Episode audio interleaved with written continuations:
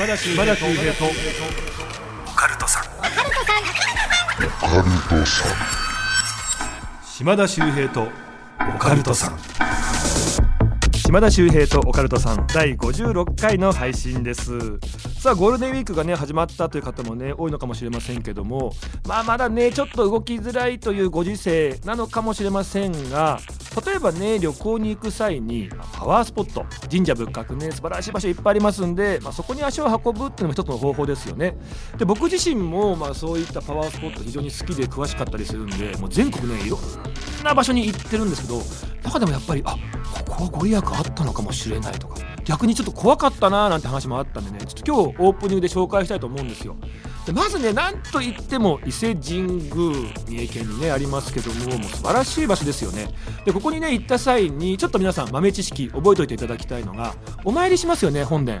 そうするとね奥が見えないようにこう少しね膜というか白い布がファーっとかかってるのご存知でしょうか。この時にねぜひその膜布にね注目してほしいんですね。あのお参りをした際に風が吹くことがあるんですけどもこれ非常にいいサインと言われてるんですよ。風が吹いて膜が、まあ、布がふわっとめくれるとこれは願いが叶うとか、まあ、そういうサインと言われてて非常に吉祥サインと言われてるんですね。で例えば自分側から向こう側に風が吹いて向こう側に布がめくれた場合これは願い風と言いまして自分の願いが神様に届いた証なんかいい感じしますよね。でもっといいのが向こうから本殿神様側から自分の方に風が吹いてふわっと布がめくれるとこれは神風といってその願い神様が叶えてくれますよというサインと言われてるんですね。でこれ、まあ、番組言えませんけどもお笑い芸人さんとアナウンサーの方がね、まあ、旅番組でここにロケに行ったんですよ。でお参りをした際ですね芸人さんたちの時には全くの無風だったんですがあのアナウンサーの、まあ、女性の方なんですがお参りした際にですね急に突風のような風特に向こう側からブワーッと吹いてね布がめくれ上がったんですね。でみんななんだなんだなんだってことになったんですけども実はこの方まその日もう結婚が決まっていてそのロケの翌日に結婚発表をしたというあのサマーズ大竹誠さんの奥さんの中村瞳アナウンサーだったんですね。後々聞いてやっぱすごいなーなんて思いましたけども。で皆さんぜひねこの伊勢神宮行かれた際ね、まあ、下空内空と2つありますがその中間にある猿田彦神社という場所足運んでいただきたいんですね。でここねあの方角の神様なんて言われていまして、まあ、あの鳥居なんかもね方角を表す八角形の足に、ね、なってたりもするんですけどもまさにね自分が迷ったりどういう道に行こうかとか悩んだ時には正しい方向に導いてくれると言われてるので、まあ、ぜひ行っていただきたいんですね。でここあの芸能の神様としても有名でで結構ねいろんな芸能人女優さん俳優さんなんかもここに行ってお守りをね頂いてるんですよ。でこのね芸能お守りっていうのがめちゃめちゃご利益あると言われていてあの実際大河ドラマの主演の方とか結構な割合で持ってたりするんですね。で僕それ知ってたんでここに一人でまあ初めて足を運んでお参りをした際にですねお守りいただいたんですね。でせっかくだったんで、まあ、自分だけじゃなくって後輩たちの分もということで全部でじゃあ6つお願いしますって言って6つお守りを受けたんですよ。でお金をお支払いしてお守りを受け取った瞬間にうーんうーんって電話鳴るんですね。あれ？と思って見たらマネージャーで「すいませんどうしました?」って言ったら「下尾さんレギュラー決まりました」みたいな。でそれもねあの本当に手相を始めた頃でで初めてに近いぐらいのこう大きなレギュラーだったんですけどもまあもちろんマネージャーさんの日々の営業努力があったんですけどこのタイミングかと思ってびっくりしちゃいましたね。まあ、ぜひね、まあ、芸能に限らずですけども何かね道に迷った方はここお守りねいただいたりお参りするのいいんじゃないかなと思うんですよね。でそんな中東京でもね似た場所があって、まあ、それが、えー、台東区にあります小野照崎神社という場所なんですね。でここまあ芸能にもいいんですがあの願掛け神社として有名なんです。どういうことかっていうとお参りをした際にこれ我慢しますこれ約束しますんでお願いしますなんて言うと叶うと言われてるんですね。有名になったきっかけがあの昭和のね名優渥美清さん若い頃売れなかったらしいんですね。で友達に相談をしたと「お前な人生全てを欲しがっちゃダメだよ。なんか欲しかったらなんか我慢しないとね」まあ、当時ねかなりのヘビースモーカーだった。で神社に行くわけです。小野照崎神社。神様僕はもう一生タバコはいりません。その代わり仕事をください。と言うと家に帰ってきて一本の電話が鳴る。もしもしと出ると相手が映画のプロデューサーで寅さんという役をやらないかというそっからね男はつらいよシリーズが始まっていったというこれ実際の神社のホームページにもこのエピソード載ってますね。であの寅さんってねあのよくこう首からあのお守りぶら下げてますけどもそれがあの帝釈天のお守りの場合もあればこの小野照崎神社のお守りの場合もあるというね、まあ、それぐらいの場所でで実際僕も手相を始める頃にまあ、ここに行ってタバコはやめますお願いいたしますその代わり仕事をと言ったところ、まあ、手相の本の発売が決まって、ま、それが売れてなんか仕事につながっていったという経緯があるんですね。もちろんタバコだけじゃなくって例えばギャンブルをやめますとかお酒をやめますとか別にやめるだけじゃなくても、えー、毎日あのの玄関の掃除しますとかね体鍛えて腕立て毎日100回やりますとかそういう約束でもいいって話ありますんでね何かまあねちょっとこう願いを叶えたいという方はねこういった場所まあ、ゴールデンウィークですからねパワースポットに足を運んでみてはいかがでしょうか。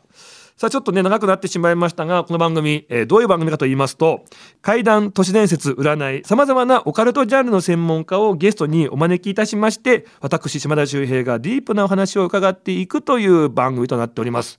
今回来ましたやもう付き合い長いんですけどもね。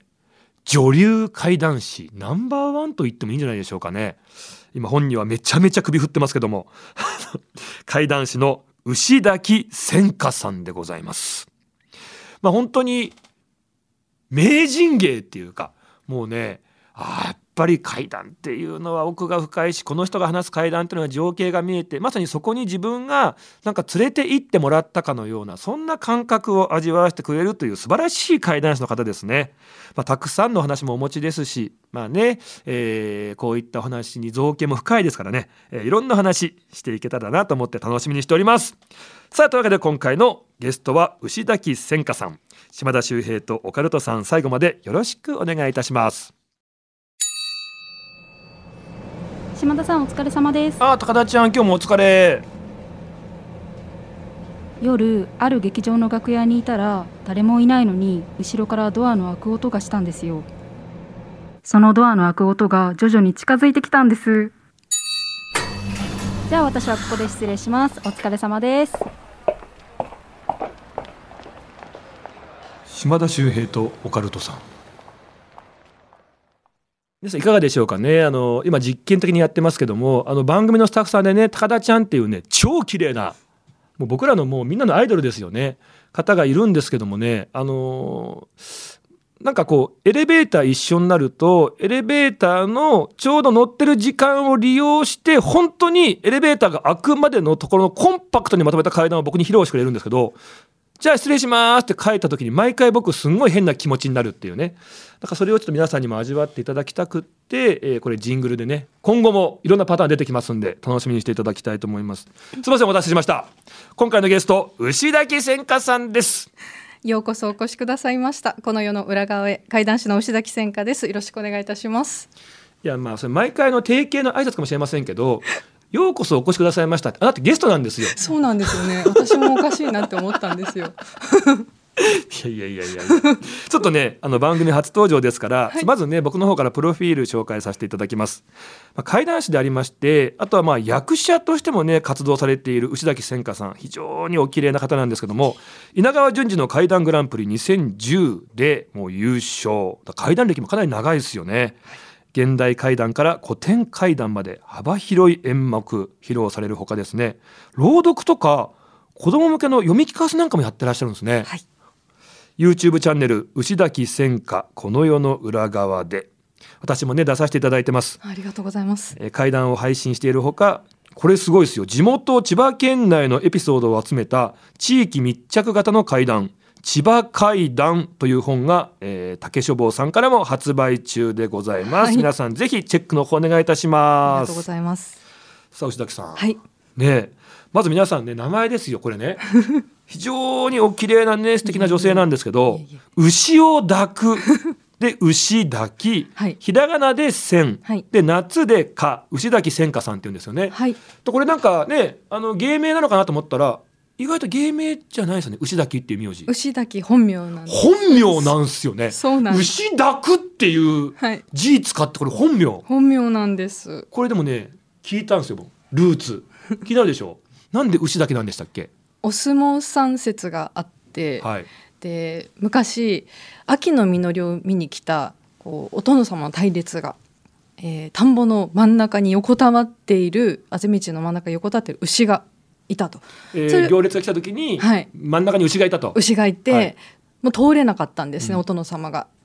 でうちのご先祖がその牛を抱き上げて 避けたところから牛抱くと名を付けようということで牛抱くっていうもともとは名前だったんです。す。ごくないですか？俺すげえな。牛どかしちゃったよ。じゃあお前今日から牛だくだっつって、はい。それがルーツになってるっていう。だからそうです。ねも力持ともとち力持ちの。はい。えその力持ちのご先祖様っていうのはなんかどういうお仕事してたとか知ってるその後お相撲さんになったんじゃないかっていう説があって、ええ。それがたまたまうちの弟が旅に出ていた時に相撲史について調べてる方がいていやそういえば牛滝っていう相撲取りが昔いたっていうのを見たことある江戸時代とか？その時代とかもはっきりわからないみたいなんですけれど、そういう記録あったよっていうことではっきりまだ分かってないんですけれどもそれがちょっと有力なんじゃないかっていう。でも何がすごいってねたまたま弟さん一人旅に出るっていうね。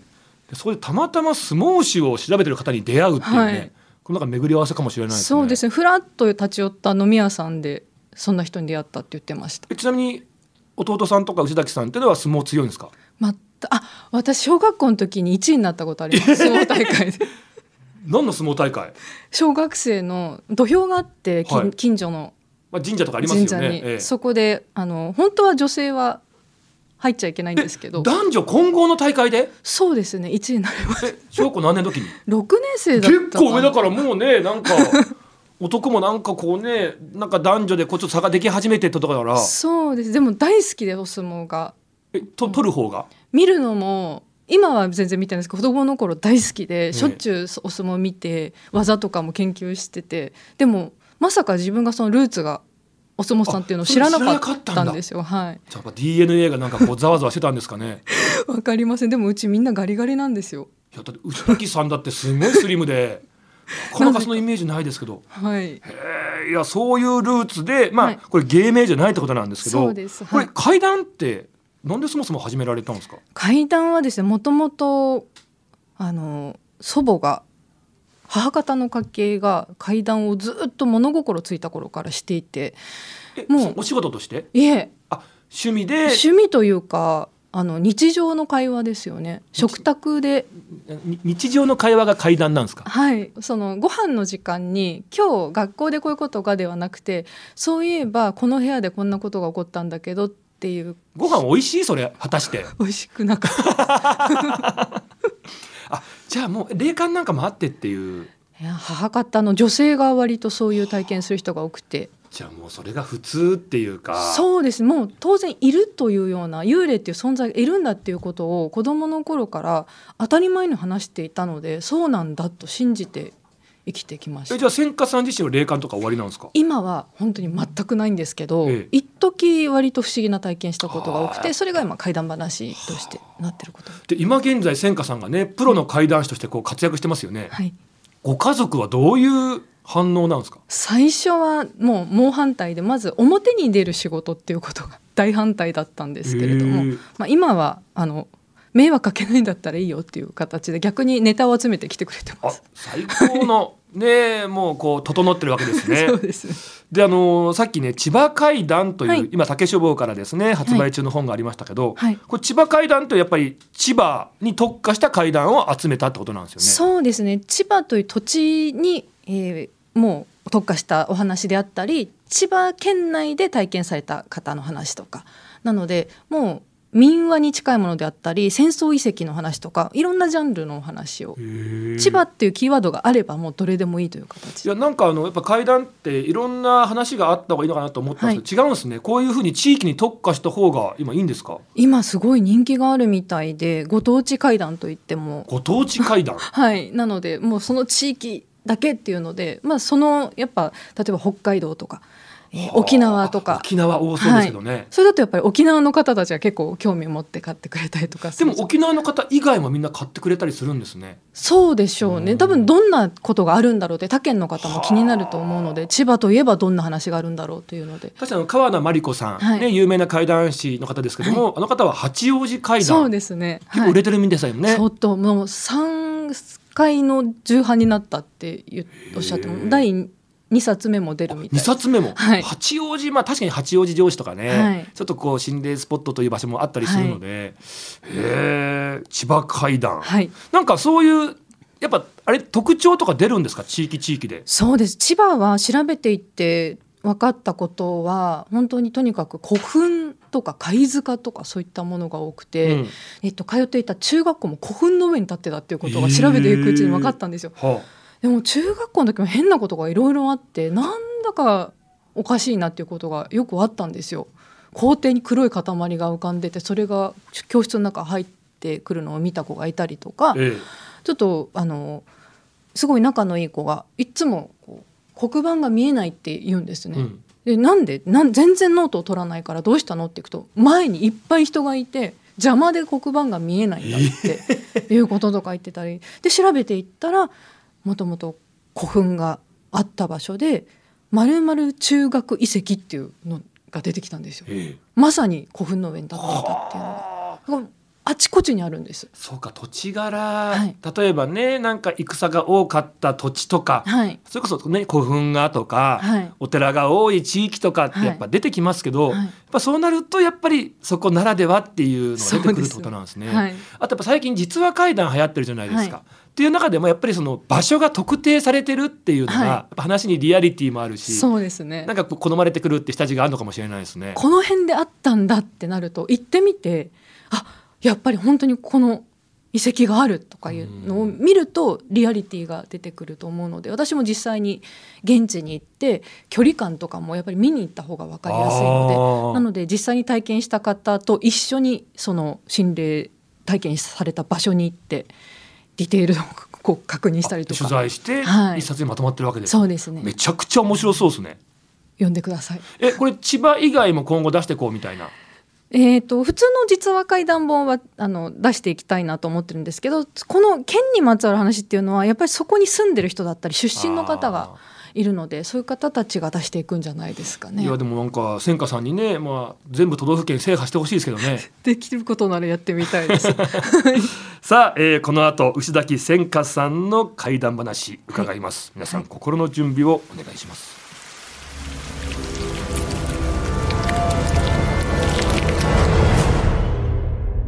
島田秀平とオカルトさんさあここからですね内崎千佳さんに怪談話披露していただきたいと思いますさっきね千葉怪談って話もありましたがでは千葉にまつわるお話ってことですか？残念ながら違います。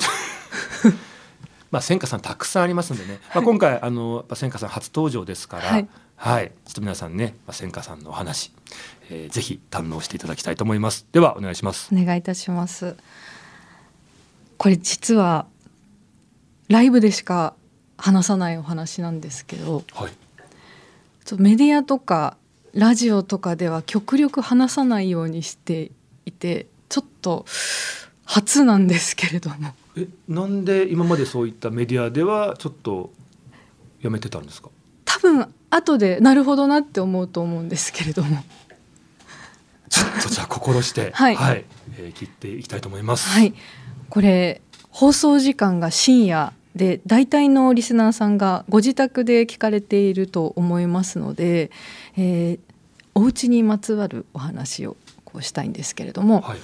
今怪談師として活動してるんですけれどももともと役者として役者を目指して千葉の田舎から東京に出てきてで初めて東京で初めて一人暮らしをした時の体験談になるんですけどはい。全く住みたい街とかそんなこともまあ何にも考えないで何気なく立ち寄った駅改札出てすぐ目の前にあった不動産会社に飛び込んでいって希望の間取りと予算を伝えてでこの日のうちにすぐに物件を見せてもらうことになったんです。うん。でこの時初めて見に行った場所っていうのが東京都荒川区にある築30年以上のかなり古い木造の2階建てのアパートだったんです。はいで現地到着してみると外階段がついていて、うんうんでここ上がっていくと扉があるんです。うんで扉を開けると細長い廊下になっていて、うんで左右にお部屋が2つあるんですね。うん4世帯っていうもう本当に古い真ん中に廊下両側にお部屋っていうような作りだったんです。はいで右奥の202号室が空いてるっていうんでここを見せてもらうことになってでもう古いアパートだから木の扉なんです。でここを開けると狭い台所になっていてで片穴の引き戸を開けると4.5畳の和室。でその奥の襖を開けると6畳の江戸間サイズの和室になってるんです。うん。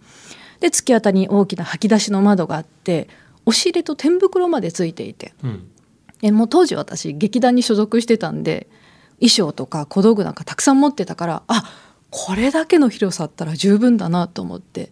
結局他の物件一軒も見に行くことなく初めて見に行ったこのアパートをこの日のうちにすぐに契約をして引っ越しを決めたんです。ほで引っ越しの当日なんですけど1階に大家さんが住んでるって聞いたんで挨拶しに行くと中から老夫婦が出てきてでもう実はこれ18年くらいの前のことなんで当時まだ私も若かったから私のことを見るなり大家の奥さんが「まああなたみたいな若い方がこんなポロのアパートに住んでくれるの？嬉しいわこれからよろしくね」って言ってくれて。ううんでご主人も隣でニコニコニコニコ笑ってるんですよ。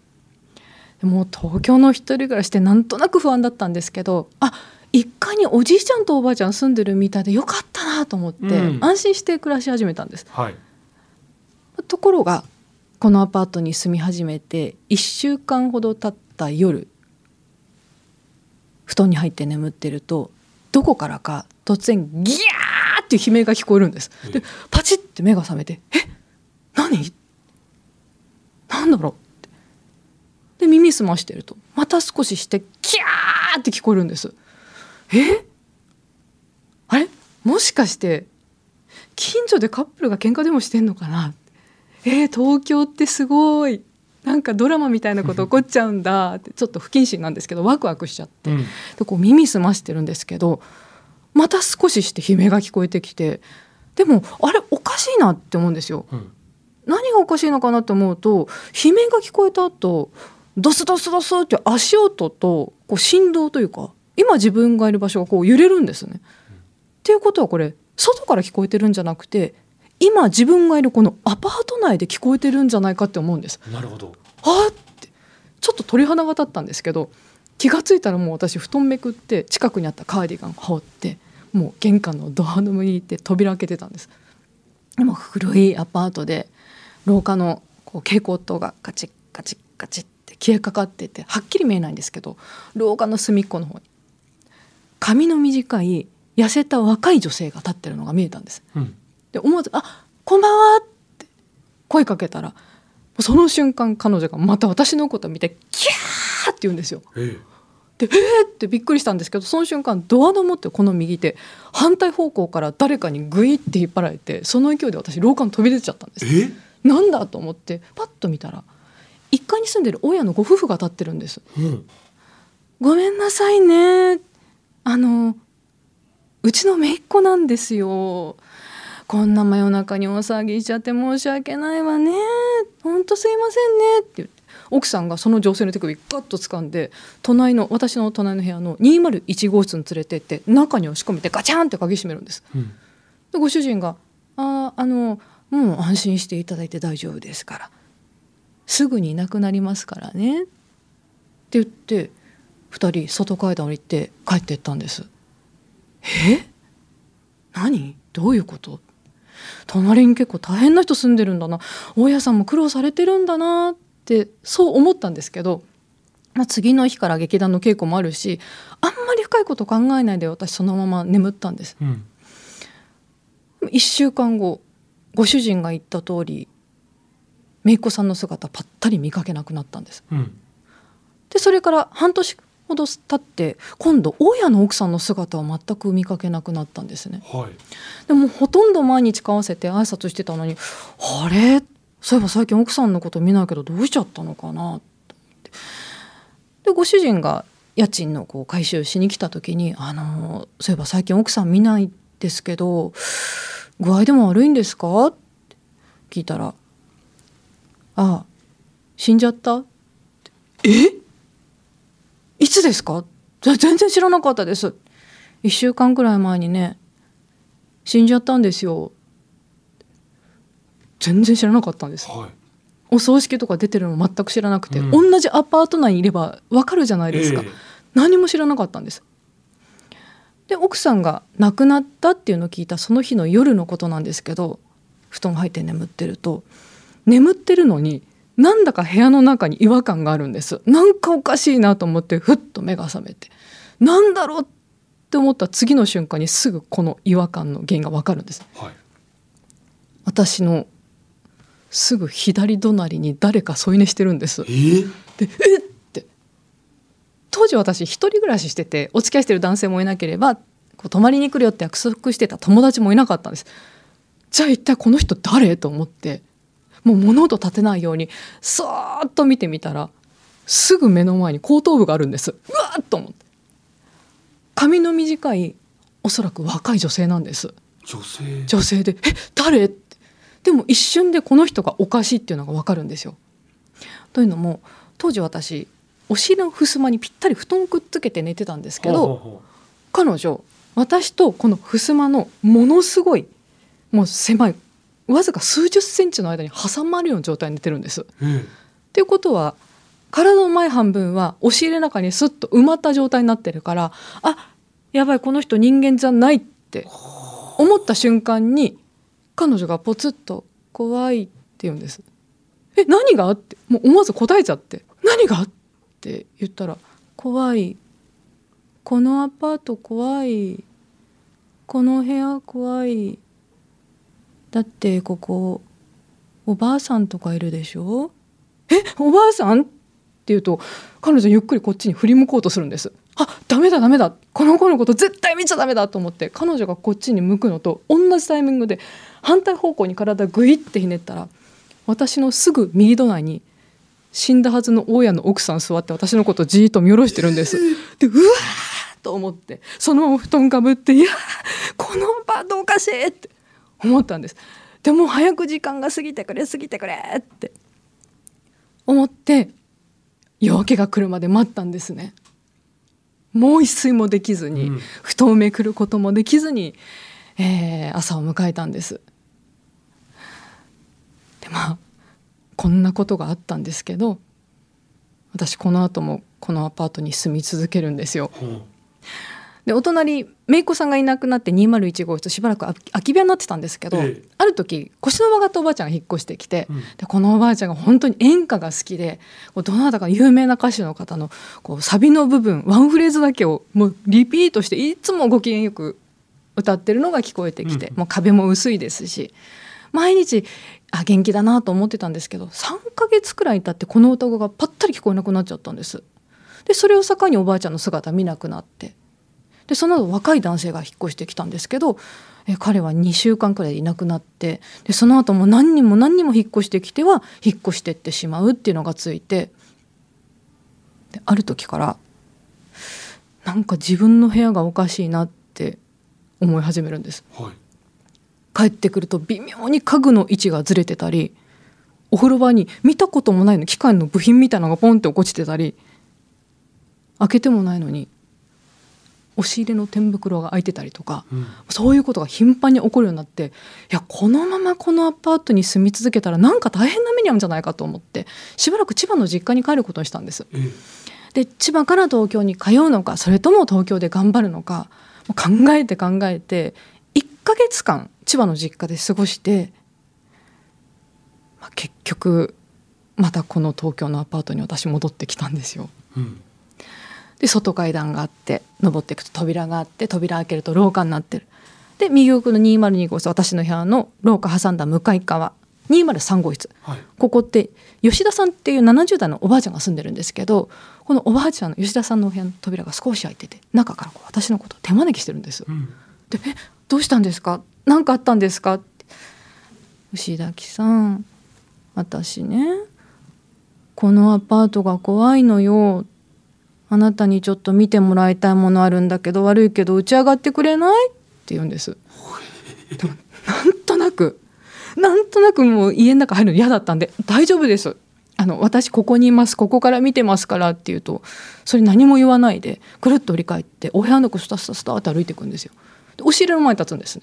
で何やってるんだろうと見てみるとお尻の四隅にガムテープがこうびっちり貼り付けてあるんですよ。うんこれがいつ貼ったのかわからないくらいボロボロになってるんですね。ええそれをガリガリガリガリビビビビーって剥がしていってスーッと開けて「これ見て」見ると一組の布団が置いてあるんです。はいこれねもう何年も前のことなんだけど使うと思って触ったのよそしたらなんでかびしょ濡れなの？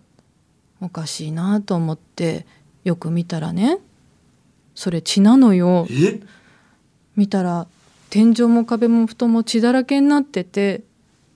ね？牛崎さん。何年か前に一階の大家の奥さん亡くなったの知ってるわよね。奥さん一体どこ行っちゃったのかしらあそれからあなたの隣の部屋の201号室だけどみんな引っ越してきてはすぐ引っ越していっちゃうでしょ？あれ引っ越してってるんじゃないと思うのよ。大家の奥さんも201号室の人たちもみんなこの天井裏にいると思うの。その時ギーって音が聞こえたんです後ろから。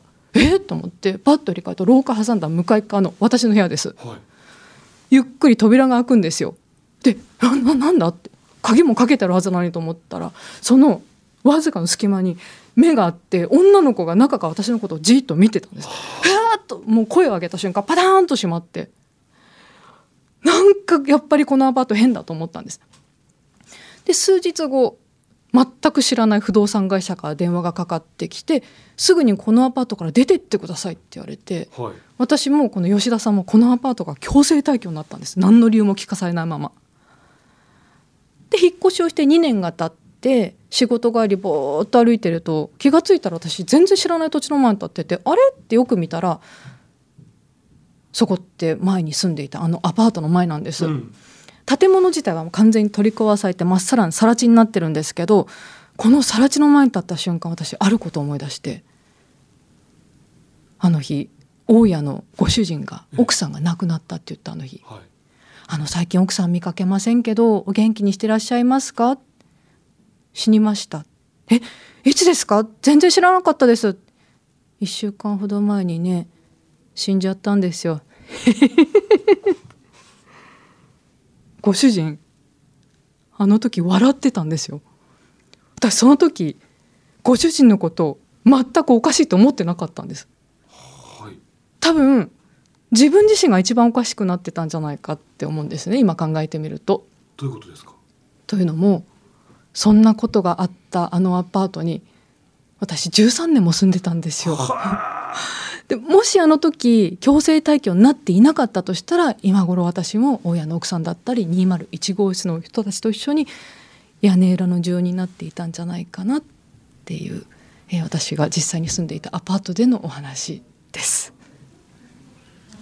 いやえごめんなさいあのーとえだから幽霊っていうこともあると思うんですけど、はい、そこで姿を消した方たちっていうのはもしかしたらそのご主人が何かしてたかもしれないってこと？だからそのあたりでちょっとなかなかメディアとかで話してなかったっていうのもあってで近所でやっぱり噂にはなってたみたいなんですね。失踪事件みたいな？なんかちょっとおかしいっていうのとあと私がその出る直前には探偵みたいな人とか役所の人が来てこういうことしこの人知りませんかとかすごい聞かれてたんですよ。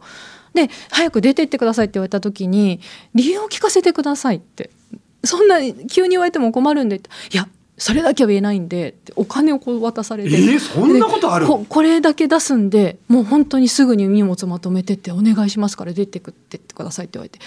でもう後でその、まあ、この話の一番怖かったところなんですけれども実はあのご主人大家さんじゃなかったんです。